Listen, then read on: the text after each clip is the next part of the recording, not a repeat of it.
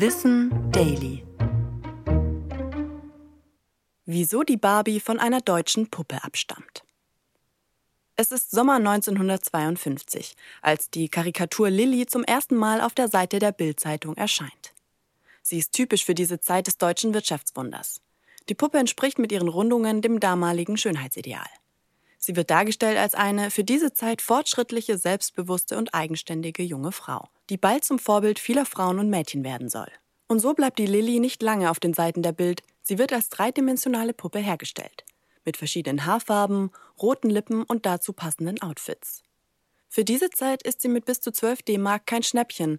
Sie wird trotzdem zum Verkaufsschlager. Und das nicht nur bei uns, sondern in ganz Europa und schließlich auch in Übersee. Ruth Handler, die Mitgründerin von Mattel, entdeckt die Lilly, ist begeistert und will eine vergleichbare Version auf dem amerikanischen Markt etablieren. Und das wird sie. 1959 präsentiert sie die Barbie, die der Lilly in nichts nachsteht. Damit geht aber auch langsam die Lilly-Ära zu Ende.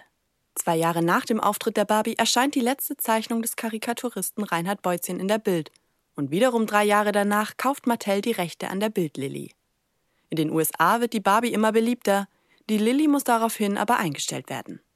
Heute ist das norddeutsche Vorbild der Barbie ein Sammlerstück. Ich bin Anna Germeck und das war Wissen Daily. Produziert von Schönlein Media.